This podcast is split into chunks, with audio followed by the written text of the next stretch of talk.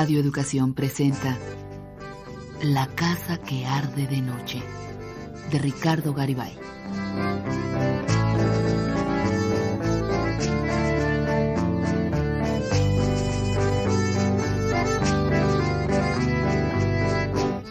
Un destello fugaz en la soledad del desierto.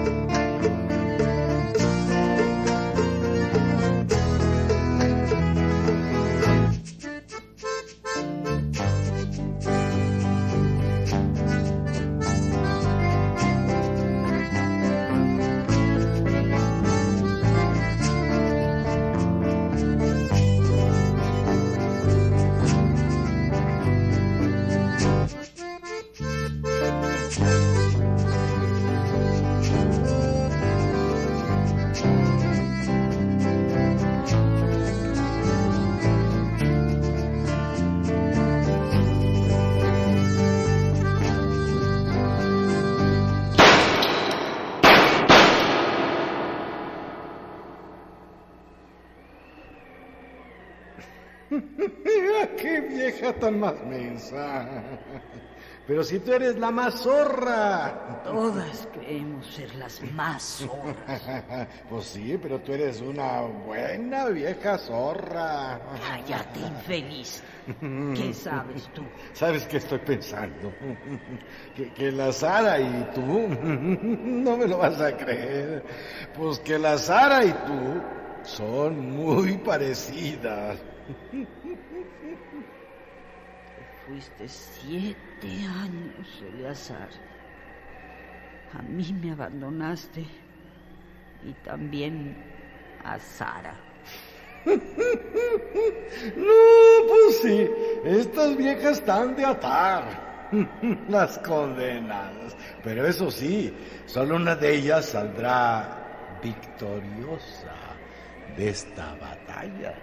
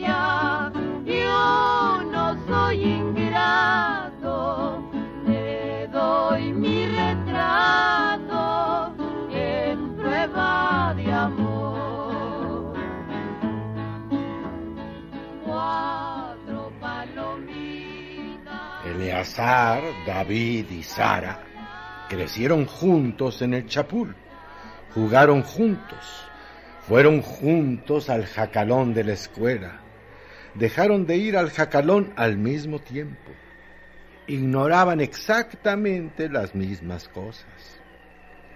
Sara amó siempre a Eleazar. Eleazar sentía que amaba a Sara.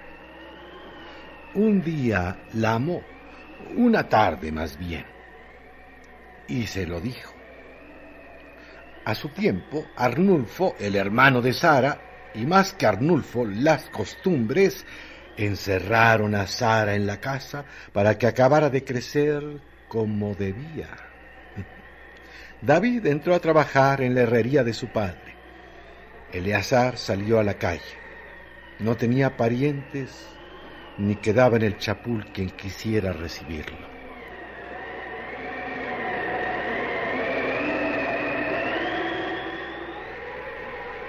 Arnulfo era hermano de Sara, un hombre corto y grueso y huraño, con una única obsesión, el trabajo. En estas regiones el trabajo abruma, aísla y envilece al que se le entrega, porque es inagotable, porque la tierra y el cielo no son fecundos. Las cabras, las vacas, los caballos, siembras lluvias, secas, corrales, enfermedades, y lo que no fueran cabras, caballos, siembras, vacas, corrales, lluvias y secas o enfermedades, de la mañana a la noche y de la noche a la mañana, y un día y otro y otro día. Cuatro horas de sueño y vuelta a las cabras, siembras, secas y maldiciones. No era vida para Arnulfo. Siempre había alguna calamidad inesperada que debía remediarse cuanto antes. Alguna amenaza contra los caballos, las siembras o las vacas, y había que adelantárseles siempre.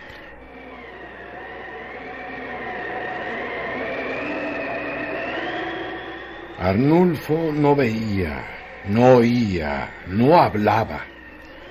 Rumiaba agruras y acometía los días armado de herramientas, reatas, cerrotes, martillos y clavos. El arado, sus brazos duros, sus hombros mezquinos.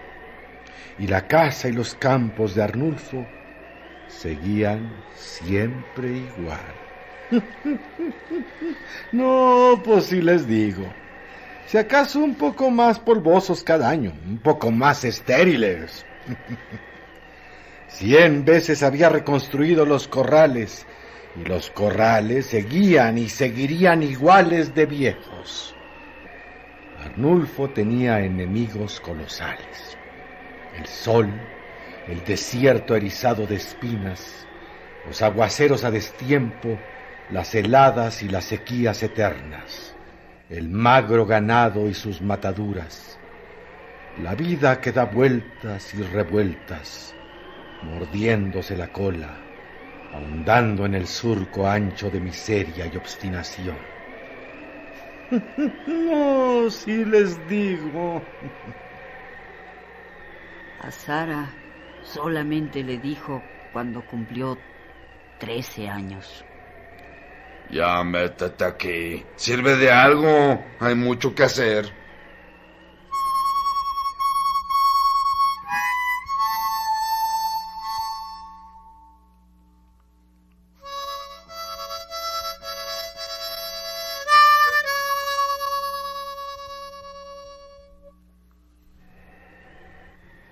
Hasta entonces, Eleazar había vivido en casa de diferentes vecinos.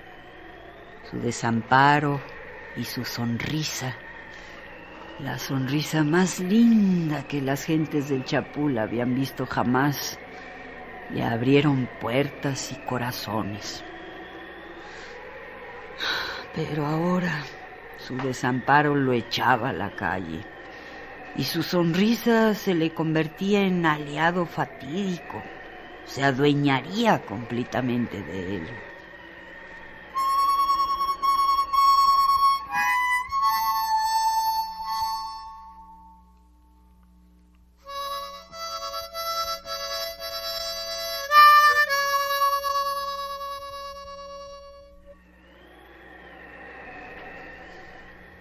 Desde chico sentía que las cosas se me daban porque sí, porque yo las quería y nada más. Me bastaba con aparecer y sonreír para conseguirlas.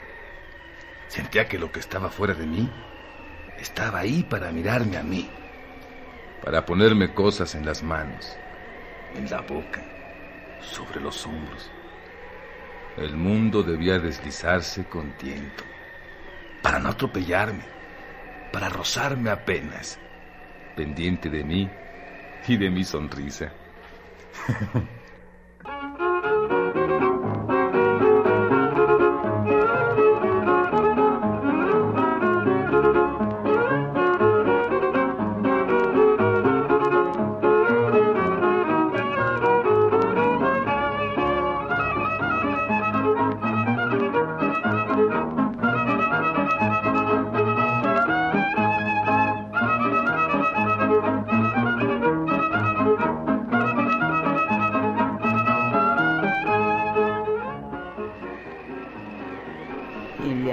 hacía sonreír hasta el más ceñudo de los hombres tristes del Chapul. Se acercaba a él como sin quererlo, muy distraído, y se paraba justo a un paso del hombre y pateaba el suelo. Los ojos del hombre tropezaban con los de Eleazar y cuando iban a desviarse, entonces Eleazar sonreía y los ojos del hombre se prendían de la sonrisa, admirados, súbitamente felices, y sus labios se abrían sin querer, se aflojaban, se suavizaban, y su gran mano viajaba lentamente hacia la mata de pelo de Eleazar y la removía. Estas hazañas de Eleazar hacían bailar de gusto a Sara y David cogidos de las manos. Yo sabía que era huérfano. Y entendía que era por eso que las personas mayores me tocaban y me miraban. Huérfano es algo así como... como yo. Que me miran y me tientan y me dan. David no es huérfano. Los otros no son huérfanos. Pero un día, yo comencé a sospechar que era otro el secreto. Y no tardé en descubrirlo. Me robé un espejillo redondo que siempre traía en la bolsa. Porque pues descubrí que, que era bello, muy bello.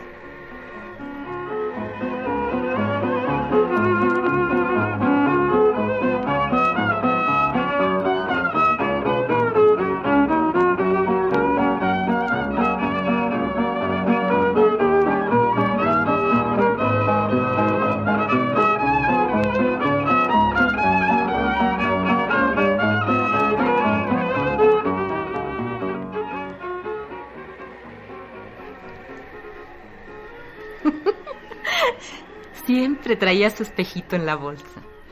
Y desde entonces su sonrisa se volvió sagaz, esporádica.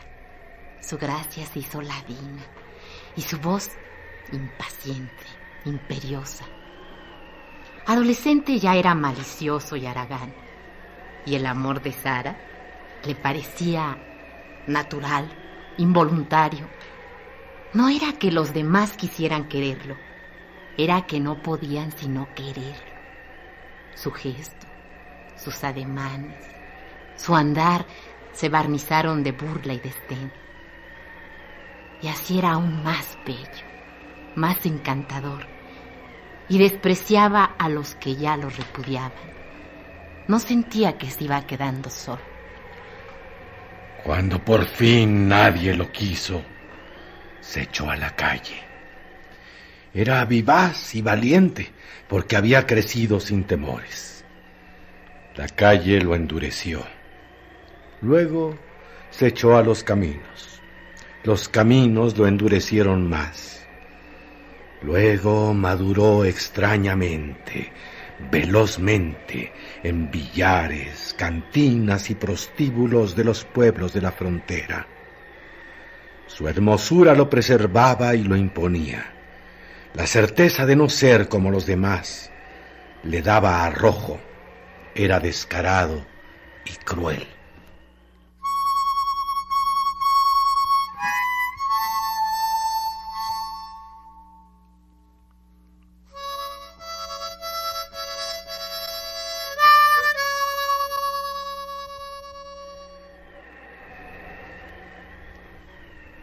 Cuando llegó por primera vez al charco, no tenía ni 20 años.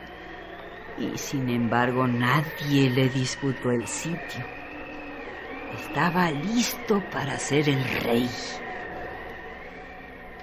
Pero antes del charco sucedieron cosas. Eleazar tuvo a Sara, condenado. La tuvo sin ley y sin violencia porque la Sara se le dio y solo porque él le pidió que se diera. Se lo pidió sonriendo, sin saber por qué o para qué se lo pedía, con la certeza de que no se negaría, sin importarle que Sara ni cuenta se diera de lo que estaba haciendo. Aunque Sara sí sospechaba algo y ni siquiera se atrevió a imaginar nada. A cambio, resignada, se entregó a la alegría de darse a Eleazar una sola vez, porque a Eleazar al fin, sin deseo y sin esperanza, se le había antojado pedírselo.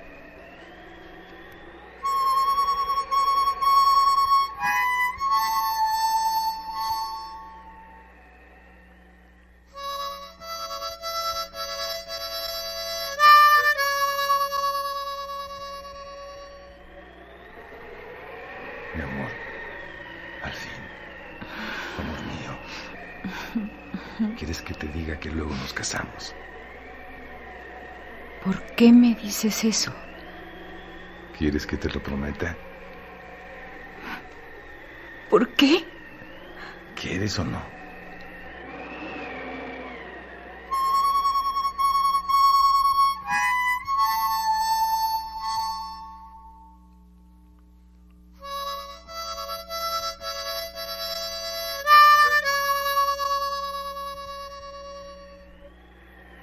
Eleazar buscó la luz de la ventana impaciente.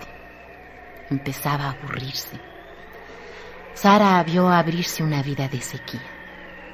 ¿Por qué le decía eso Eleazar? Y veía el cuerpo adorado de Eleazar, perfecto, desnudo frente a la ventana, y el dulce remolino doloroso donde ya se hundía con él hacía apenas unos momentos. En los labios todavía vive el ímpetu de los dientes de Eleazar. Mi vida, me mordiste.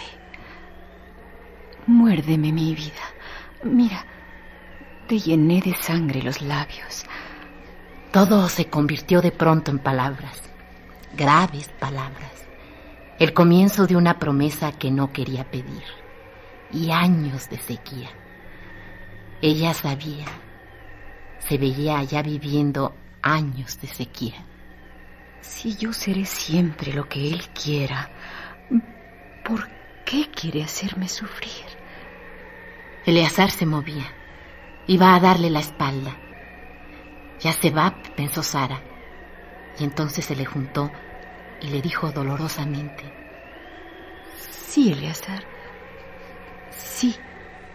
Si tú quieres. ¿Quieres tú? Sí. ¿Y si me voy? Sara no contestó. Cerró los ojos. Las manos de Eleazar iban y venían por su cuerpo tembloroso, helado. Eleazar jadeaba. Si yo seré lo que él quiera, ¿por qué me hace esto? ¿Por qué quiere prometerme? Si ya se va, si no me quiere, ¿por qué quiere que me quede aquí esperando? Eleazar le alzó la cara a Sara. Estaba procazmente excitado, abatiéndose casi cuando la miró a los ojos desde muy cerca y le dijo con serenidad miserablemente intensa. Te prometo que nos casamos. Te lo prometo. Te lo prometo. Te lo prometo. Mujer. Un puro dolor para Sara, un grito largo, sus uñas clavadas en los hombros de Eleazar, que se le asomó a la cara. Ella había quedado viendo el techo y le dijo algo. Le dijo algo de sus ojos, porque ella los tenía muy abiertos. Al anochecer, Sara lavó el piso. Eleazar no volvió. Sara lo esperó diez años.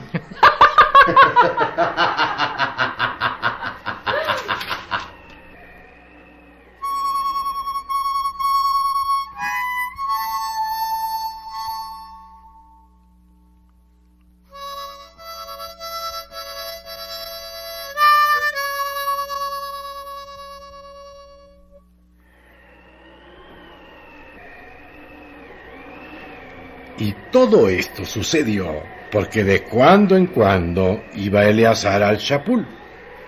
Ya tenía dinero y le gustaba dejarse ver y desatar la chismería e ir a hablar un rato con David y asomarse después por la casa de Sara. Y esa tarde se sentía más aburrido que de costumbre. Despreciaba más que de costumbre al pueblo donde había crecido.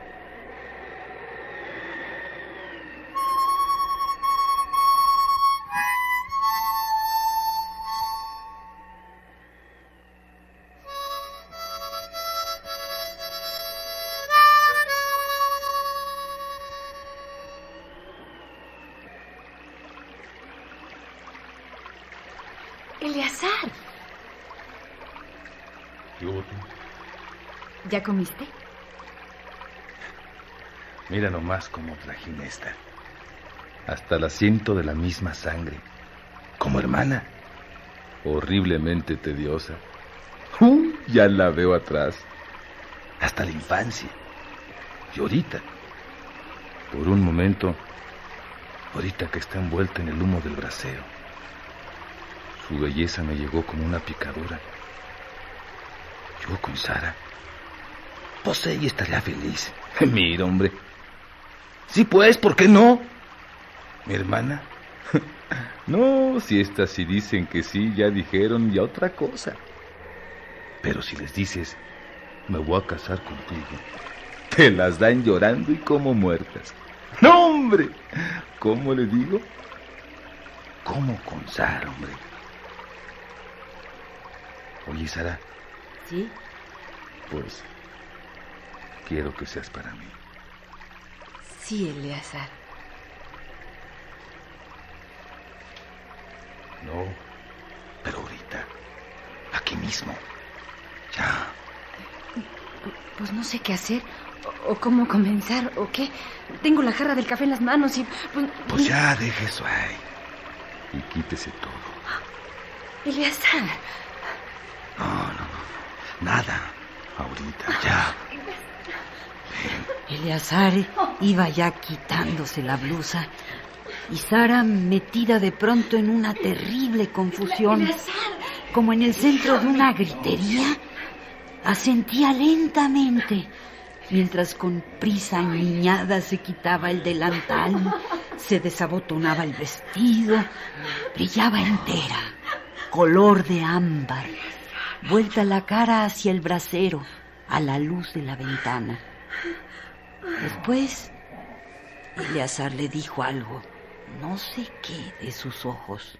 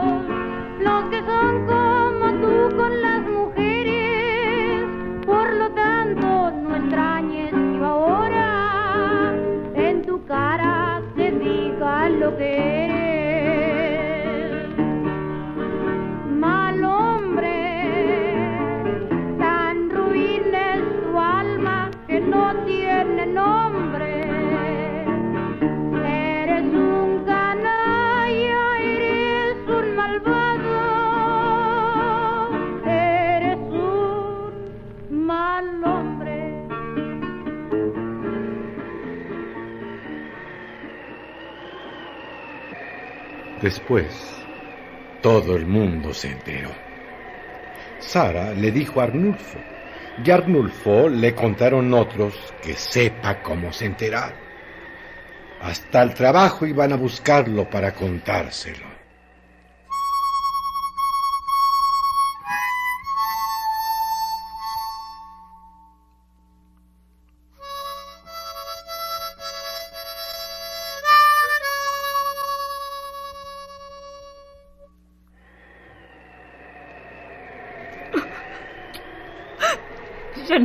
Pueblo me habla, Arnulfo.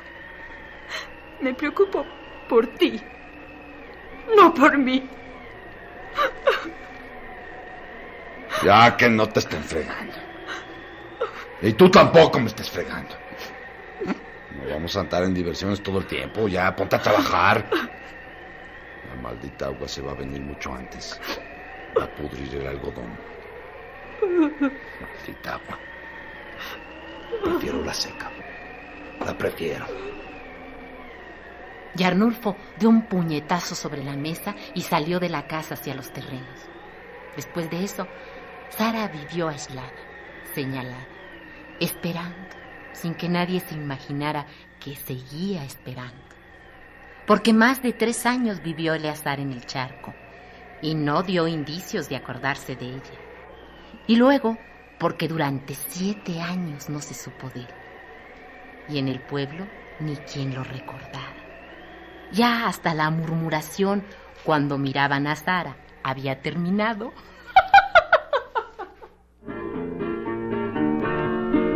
A mi triste destino abandonada, entablé fiera lucha con la vida.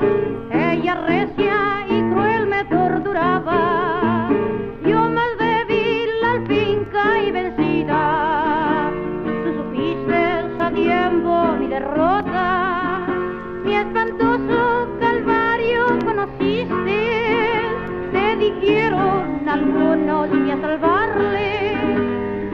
probando quién eres te reíste.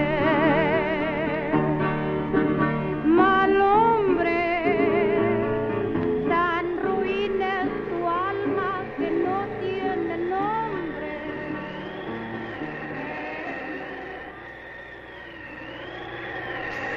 No, pues sí, para murmuraciones no nos quedamos atrás. Pero hasta eso se acabó con la ida de Eliasar. Nada se acabó con la ida de Eleazar. Tu cuerpo desnudo frente a la ventana. Eres una puta necia. Yo también te esperé siempre, Eleazar. Tu cuerpo perfecto frente a la ventana. A mí se me hace que una de las dos, digo, de las tres, va a perder.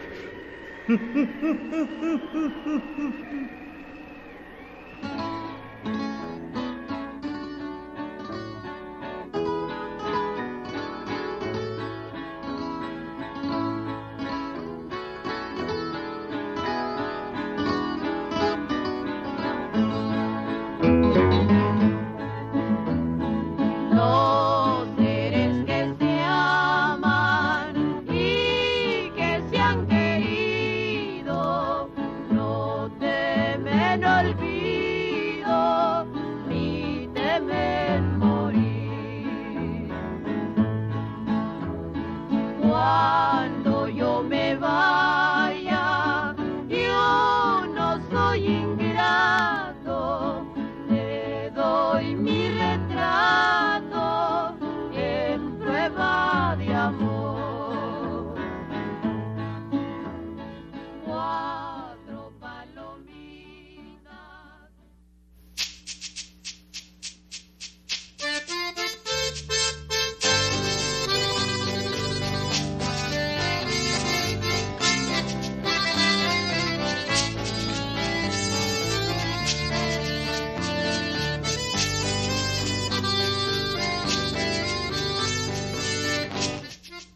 En este capítulo Alonso Echanove, Claudio Obregón, María Rojo, Ana Ofelia Murguía y Norma del Rivero.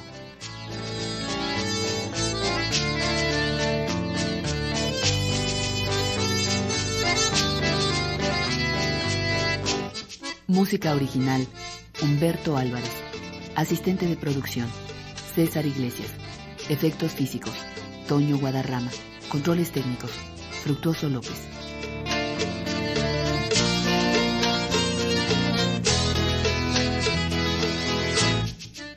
Adaptación, guion, musicalización, dirección artística y realización, Rosa Marta Jasso.